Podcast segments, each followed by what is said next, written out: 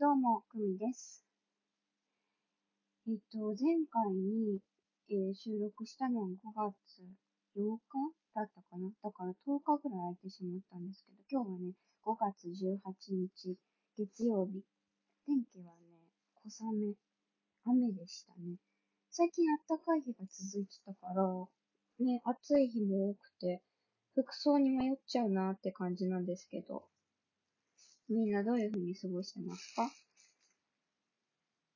ね、ちょっとその、昨日、先週というか日曜日？土曜日？あたりに、確かあの、東京はね、まだ緊急事態宣言なんですけど、非常事態宣言？緊急事態宣言？ですけど、他の県はね、ちょこちょこと、そういうのがなくなって、いつも通りというか、いつも通りとは違うね。いつも通りにも戻ることは多分ないと思うので、いつも通りではないんだけど、なんだかゆったりした感じというか、ちょっと解放された感じが、世の中的にありますね。ある感じがする。うん。ありますねっていうかそうだね。断定じゃない。あり、ある感じがしますよね。まあでももう疲れてきちゃうもんね。この、うーん。いや、もちろん絶対に、あれですよ。あの、自粛、自粛って言葉もなんかちょっと違う風にもう、ね、どんどん言葉が元々の気持ちからは離れていってしまった言葉になってしまってる感じ私はするなぁという風に感じているけど、まあでも自粛モードはまだ継続しつつも、なんだかちょっとふわっと緩んだ感じがしてちょっと怖いなって思ったりもしますね。自分自身に対してもそうですけど、うん、周りに対してもちょっとどうかなっていう。で、お仕事もね、ちょっとずつですけど、なんですかね、動いてる感じがしますね。うん。私は今日ね、表参道、原宿の方に、ちょっと、ちょっとしたお仕事で行ってきたんですけど、うん。人全然いませんでしたね。竹下通り、基本的にね、あの、原宿駅とか、表参道駅、明治神宮駅とか、あの、青山の駅、青山一丁目とかを使ったりするんだけど、あの辺行くときって。今日はなんか本当にね、だから竹下通りとかは絶対に通らないんです。通り道として使うので、まあ遊びに行くときとかはね、全然混んでてもいいんだけどさ、なんか大体通り道に使うことが私は多くて、でも、なかなかね、急いでるときに超頑張って、竹下通りを、なんだろう、忍者のように脇を走り抜けていくみたいな人が多い中ね、縫って縫って、あの、忍者のように目的地に進んでいくっていうイメージがすごく強いんだけど、今日はなんか全然忍者しなくても平気でしたね。すっからかんというか。まあお店もやってないしね。うん。すごく、まあ表参道の通り自体も、帰りは表参道通って帰ったんですけど、なんかすっきりというか、人がまばらにしかいなかったですね。まあそりゃそうか。特にでも都心に行くと思いますね。都心ってか街？うん。なんか住んでる場所とかはさ、あの、渋谷とか新宿とか大きなターミナルではないから、大きいターミナルに行くとすごく人がいないのを実感するというかね、人が少ないなって思ったりしますね。うん。で、前回のちょっとその、収録というか音を取って、録音して、その間ね、アンカーのその前回話したんだけど、アンカーのサポートの人とメールのやり取りを続けていました。ダメだね。全然わかんなかった。うん。えっとね、最初メールのやり取りしたときに、君のそのブロックしたって言ってるの別になってないよ、みたいな。大丈夫だよ。何がブロックになってるのかわからんけど、グッドラックみたいな感じだったのね。でも、その、あげれないっていうか、アップロードできないから、えー、できないけどどうなってるんだろう？これ私何いじっちゃったんだろうと思って、もう一回、お願いだから、もう一回そのちゃんと確認して見てくれないみたいな。自分でブロックしちゃって、また同じ説明をしたのね。で、私多分説明がすごく悪いし、だから英語があんまりうまくできてないと思うんだけど、わかりづらいと思うんだけど、お手数をおかけしますよろしくねって言ったんだけど、で、もう一回見てもらったの。そしたら、もう一回見てもらったけど、ちょっと何言ってるかわかんないから、スクショ撮って、その、問題があるページで、その説明文を入れて、もう一回メールを返してくれないみたいな。って言われたの。でもなんかその、も、その問題を説明するのすごい、その英語に置き換えるのが、めんどくさいって思っちゃったんだよね。でも頑張ってやりました。で、解決しました。そう。そう、アンカーの人ありがとう。サポートの人本当にありがとうって感じなんですけど。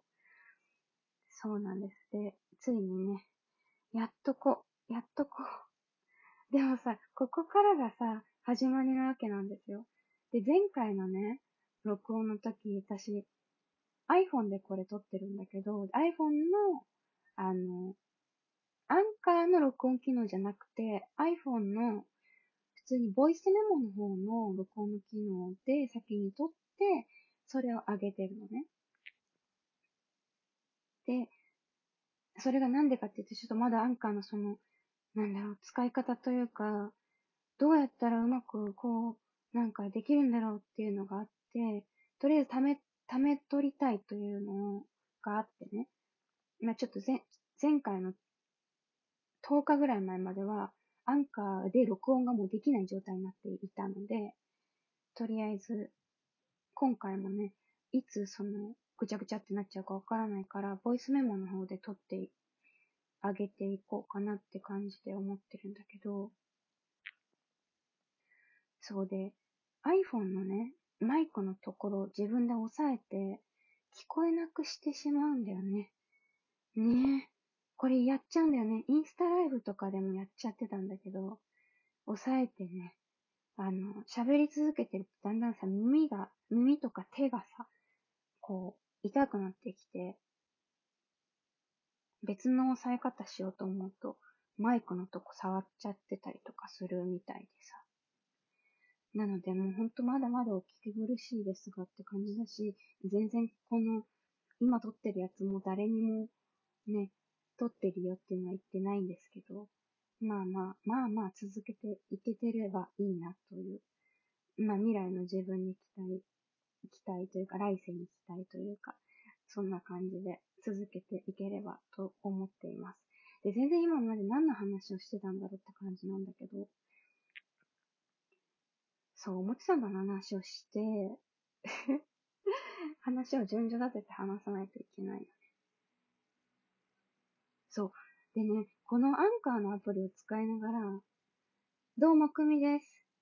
始まりましたみたいな感じの始まった時に、なんか、デレレン、テンテン、デレレンみたいな曲とかをさ、入れたいのね。で、そのずっと音楽が流す方法はアンカーで分かってるんだけど、ずっと音楽が流れてるのはちょっと嫌だなって思ってて、要所要所になんかこう、デレレン、デンぐらいのやつとか、シュワシュワシュワシュワ、シュワシュワシュワみたいなやつを流したいなって思ったりはしてるんですけどね。なんかうまくいかないですね、なかなか。ね。ちょっと勉強ですね。やりつつ。なんかまだね、他のラジオやってる人の録音をちゃんと聞いてないから、みんな他のアンカー使ってる方たちどんな風にやってるんだろうっていうのをちょっとだけリサーチまだできないからしたいなとは思ってるんですけどね。うん。そうそう。でね、この自粛期間中に私、絶対にやっやりたいというかやり遂げたいことがあって、それは部屋の模様替えだったんですけど、まあリビングはそこそこ様になってきた。棚を買ったりとか、ちょっとお片付けしたりとかして、ちょっとずつ様になってきたわけなんですよ。でね、部屋がやっぱりどうしても私すごく服の量が多くて、どうしてもね、捨てれない服とか、思い入れのある大事な服たちがあったりして、それこそね、小学生、小学生、そう、もっと前かな。お母さんが着てた時の服とかもあったりするから、そういう大事な服たちをね、どうやって取っておこうって思って、でもさ、部屋もそんなに無限にあるわけじゃないじゃない？うん。だから今どうしようかなって、途方に結構くれてますね。ずいぶん何時間ぐらい ?20 時間ぐらいは多分部屋の片付けしたんだけど、まだ全く先が見えなくて、途方に暮れてますね なんかいいお片付けの方、物がありつつ、物減らすっていうのは無理ね。だから物がありながらも、整理整頓。で、あの、ハイベッドとか嫌ね。わがままだね。ハイベッドとか嫌なの。そういうのじゃなくて、なんかうまく片付けれる方法とか、あったら教えてほしいものですね。はい。で、前回、前回の好きな、好きな色のコーナー、何の話したんだっけ？サーモンピンクの話をしたのかな？じゃあ今日の好きな色のコーナー。一人で喋っての限界あるなって感じだからそろそろなんかどっか SNS で質問とかもらいたいなとか思いつつ、まあまだちょっとね、なんか聞かせるになんか無理、忍びない、微妙なまだ感じだよね。聞き苦しくて、うーんって感じだよね。どうしようかなって感じです。迷ってるとこです、今。で、前回の好きな色はサーモンピンクだったんで、今日ね、好きな色の話、好きな色とか、まあ思い出の、思い出のある、好き、ん？色にまつわる話だね。色にまつわる話をしていこうと思います。今日は何色にしようかな？うーん。全然考えてなかった。前回はすぐね、考えてたんだけどね。えー、何色がいいですかね？うーん。ああ、じゃあ、紺色？紺色にしようかな。紺色ってでもなんか学生服のイメージが、でもね、紺色はすごく子供の頃から馴染みのある色で、うちのお母さん多分紺色好きだと思うんですよね。だから紺色を私に着せたがってたと思うんですけど、多分ね。子供の頃から1番、2番ぐらいによく着てた色なんじゃないかなと思いますね。うん。あの、小学校入学の制服っていうか、なんていうの？あの、おめかしの入学式の服？あれも紺色の、あの、白いフリルのブラウスが、つ、の上に紺色のなんかセットアップか、ワンピースか着た覚えがありますね。うん。赤いランドセルショってね。そうそうそう。だか紺色はなんかすごく昔から馴染みのある色で、なんだろう。ずっと変わらない価値観の色かも。でも多分世の中的にも紺色って男の人が着てもいいし、女の人が着てもいいし、ちょっとクラシックじゃない？色、私の思う、思うに。で、ちょっとスクールっぽい感じっていうか、学生っぽい感じもあるから、ちょっとクラシックで、だからなんか TPO にもすごくマッチした色だし、合わせやすい。日本人多分すごく似合う色だったりするのかな。うん。な、紺色はすごく馴染みの、馴染みのあるっていう発言しすぎだよ。うん。同じ言葉繰り返してしまうね。うん。いかんいかんって感じですけど。まあ、こんなね、こんなブチブチ言いつつ、話を続けていきますか。紺色、皆さんどんなイメージ持ってますか？男性でもね、女性でも別に何の変わりもなく着れる色だよね。私も紺色の服すごく多いな。紺色のワンピース、大好きなワンピースいっぱいあるし。それこそインディゴもちょっと紺色に近いところあるよね、でもインディゴはちょっとまた別の色として話はしたいなと思うんですけど。でもちょっと紺色だよね。うん。化粧ボックスとかも私、紺色だな。でもちょっと気をつけないとやぼったくなりがちな色かもしれない。うん。好きですね。濃い、濃い紺色が好きですね。青が強いというよりは黒、黒に近いような紺色の方が私は好んできてるイメージがあります。えっ、と、そしてもう一つエッセイ的な、今日は、今日の議題は何にしよう。じゃあ、梅干しにしますね。これはちょっと決めてた。すいません。これだけちょっと決めてました。うーんってなっちゃうから。で、色はね、うーんってなっても、なんかすぐ出てくるかなっていうのを試したんですけど、まあ出てこないので、まあ、次回からちゃんとやっぱり決めてね、話しようかなと思いました。うん、反省ですね。